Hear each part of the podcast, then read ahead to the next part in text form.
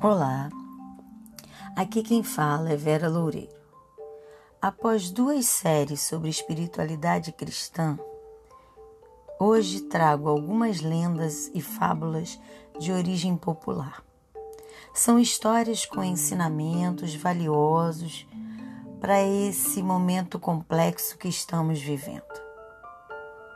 Ouçam, meditem e reflitam com esse pequeno acervo rico dos saberes de várias culturas. Boa escuta e um fraterno abraço. Diz a lenda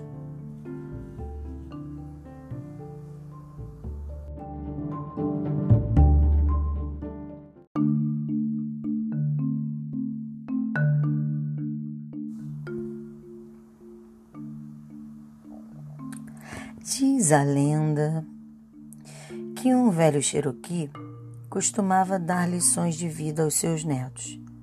Na cultura deles, os mais velhos têm muito que ensinar. Então, o avô, sentado ao lado deles, iniciou uma linda conversa. Meus netos, está se travando uma luta dentro de mim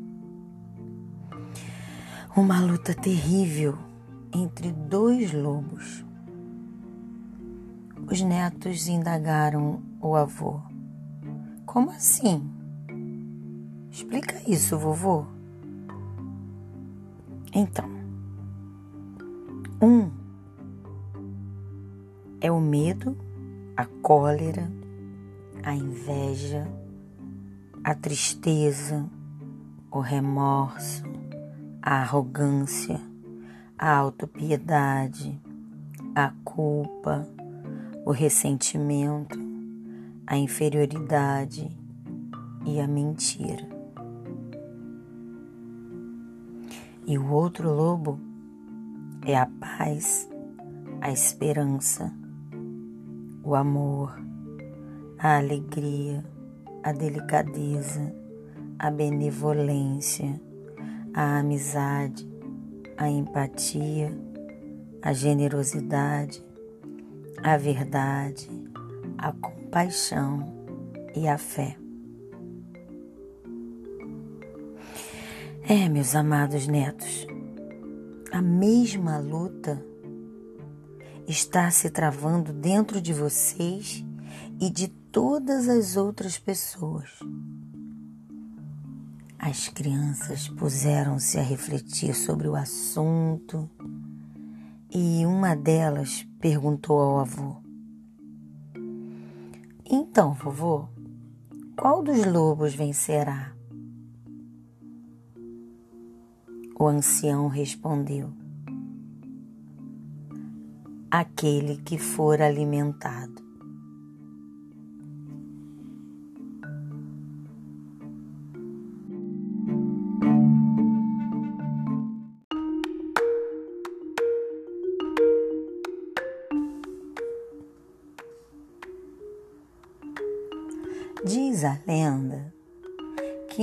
Estudante de meditação do Tibete, enquanto meditava em seu quarto, imaginava ver uma assustadora aranha descendo à sua frente. A cada dia, a criatura ameaçadora retornava cada vez mais e maior em tamanho. Apavorado, o estudante resolveu ir ao seu professor para contar o seu dilema. Mestre, não posso continuar meditando com tal ameaça sobre mim, disse ele, tremendo de medo. Eu vou guardar uma faca em meu colo durante a meditação, de forma que quando a aranha aparecer eu possa matá-la professor o advertiu contra essa ideia. Querido aluno, não faça isso. Preste atenção. Leve um pedaço de carvão na sua meditação. E quando a aranha aparecer, marque um X em sua barriga. Depois disso, venha até mim. O estudante retornou à sua meditação. Quando a aranha novamente apareceu, ele lutou contra o impulso de atacá-la e, em vez disso, fez como o mestre sugeriu. Então, correu para a sala dele, gritando: Mestre, mestre, eu a marquei na barriga, fiz o que me pediu, o que faço agora? O professor olhou para ele e disse: Levante a túnica e olhe para sua própria barriga. Ao fazer isso, o estudante viu o X que havia feito e percebeu que a aranha era apenas fruto da sua imaginação.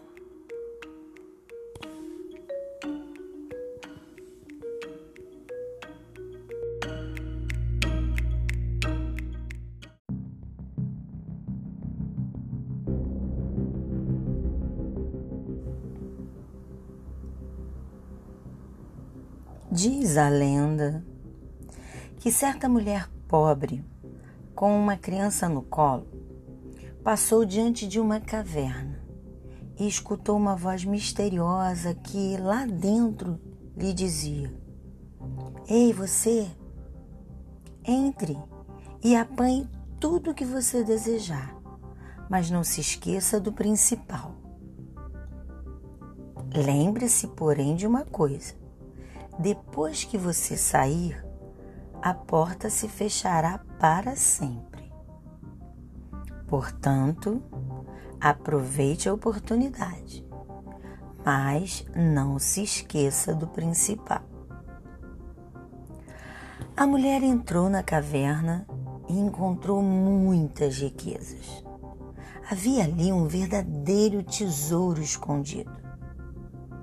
Fascinada, pelo ouro e pelas joias e por tudo que havia ali, colocou a criança no chão e começou a juntar ansiosamente tudo que podia no seu avental.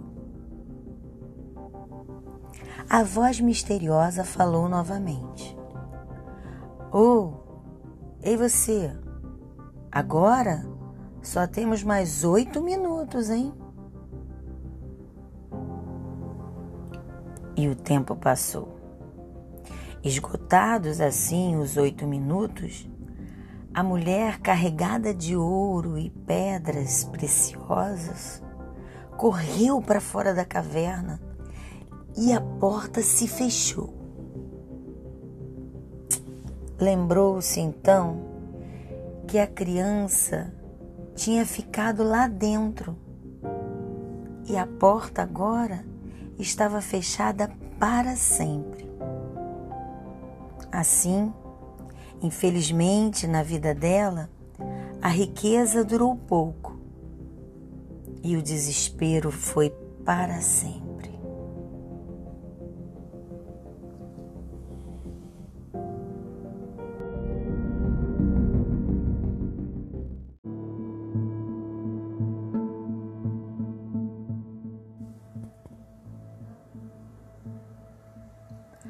Diz a lenda que dois amigos árabes viajavam pelo deserto e em um determinado ponto da viagem discutiram. Discutiram feio. O amigo ofendido, chateado, sem nada dizer, escreveu na areia: Hoje, meu melhor amigo me bateu no rosto. Seguiram viagem e, muito tempo depois, chegaram a um oásis onde resolveram tomar um bom banho. O que havia sido esbofeteado começou a afogar-se, sendo salvo pelo amigo. Ao recuperar-se, pegou um estilete e escreveu em uma pedra: Hoje meu melhor amigo salvou a minha vida. Intrigado, o amigo perguntou: Por que depois que te bati você escreveu na areia e agora que te salvei você escreveu na pedra? Sorrindo, o outro amigo respondeu: Quando um grande amigo nos ofende, devemos escrever na areia onde o vento do esquecimento e do perdão se encarregam de apagar. Porém, quando nos faz algo grandioso, devemos gravar na pedra da memória e do coração, onde vento nenhum do mundo poderá apagar.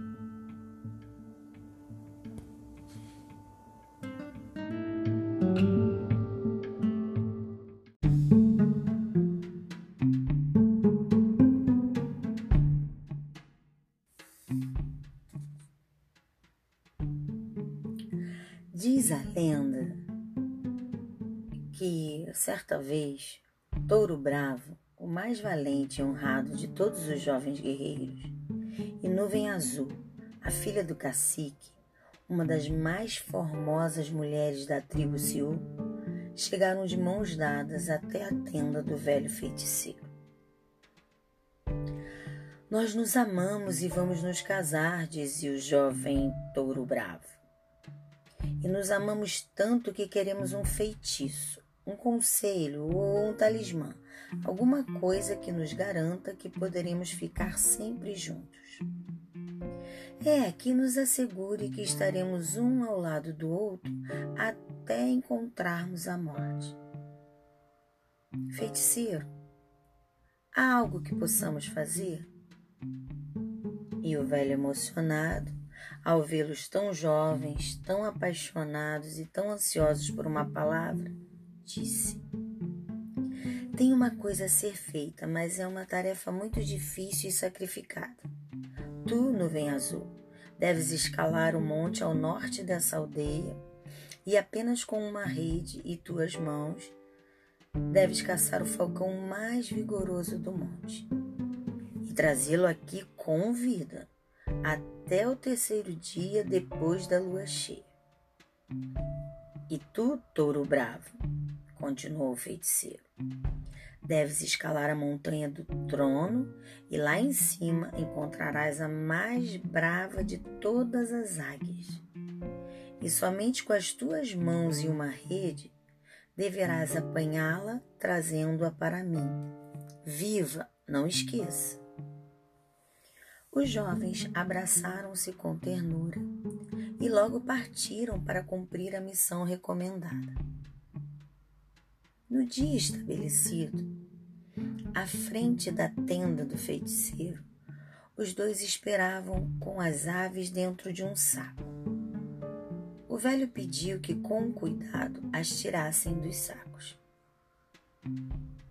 e viu que eram verdadeiramente formosos exemplares, lindas aves. E agora o que faremos? perguntou o jovem. Nós as matamos e depois bebemos a honra de seu sangue? Ou cozinhamos e depois comemos o valor da sua carne? perguntou a jovem. Não, disse o feiticeiro. Apanhe as aves e amarre-nas entre si pelas patas com essas fitas de couro. Quando estiverem amarradas, solte-nas para que voem livres. Assim, o guerreiro e a jovem fizeram o que lhes foi ordenado e soltaram os pássaros. A águia e o falcão tentaram voar, mas apenas conseguiram saltar pelo terreno. Minutos depois, Irritadas pela incapacidade do voo, as aves arremessavam-se entre si, picando-se até se machucar. E o velho feiticeiro disse: Jamais esqueçam o que estão vendo. Este é o meu conselho. Vocês são como a águia e o falcão. Se estiverem amarrados um ao outro, ainda que por amor, não só viverão arrastando-se, como também, cedo ou tarde, começarão a machucar-se um ao outro. Se quiserem que o amor entre vocês perdure, voem juntos, mas jamais amarrados.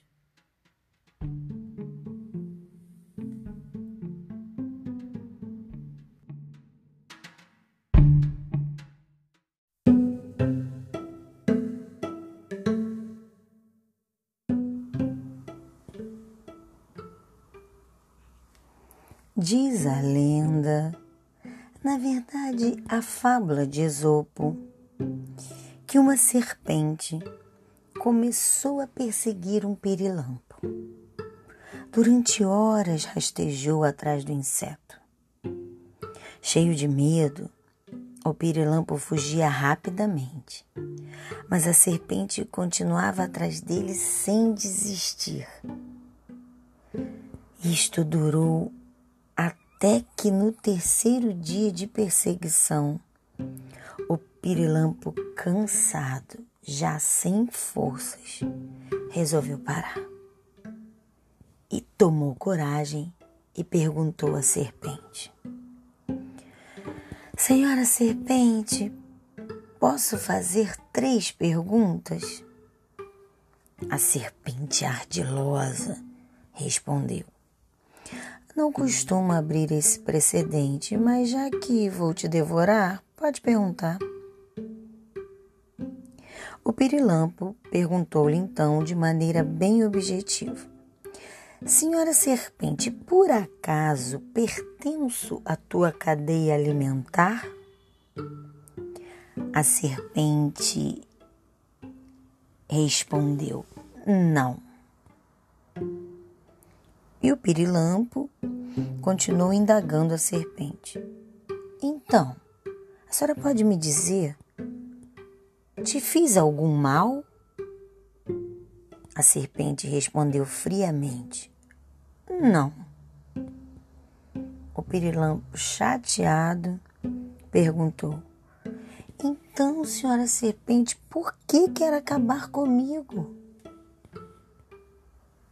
A serpente serpente, cheia de inveja, responde: Porque não suporto ver você brilhar.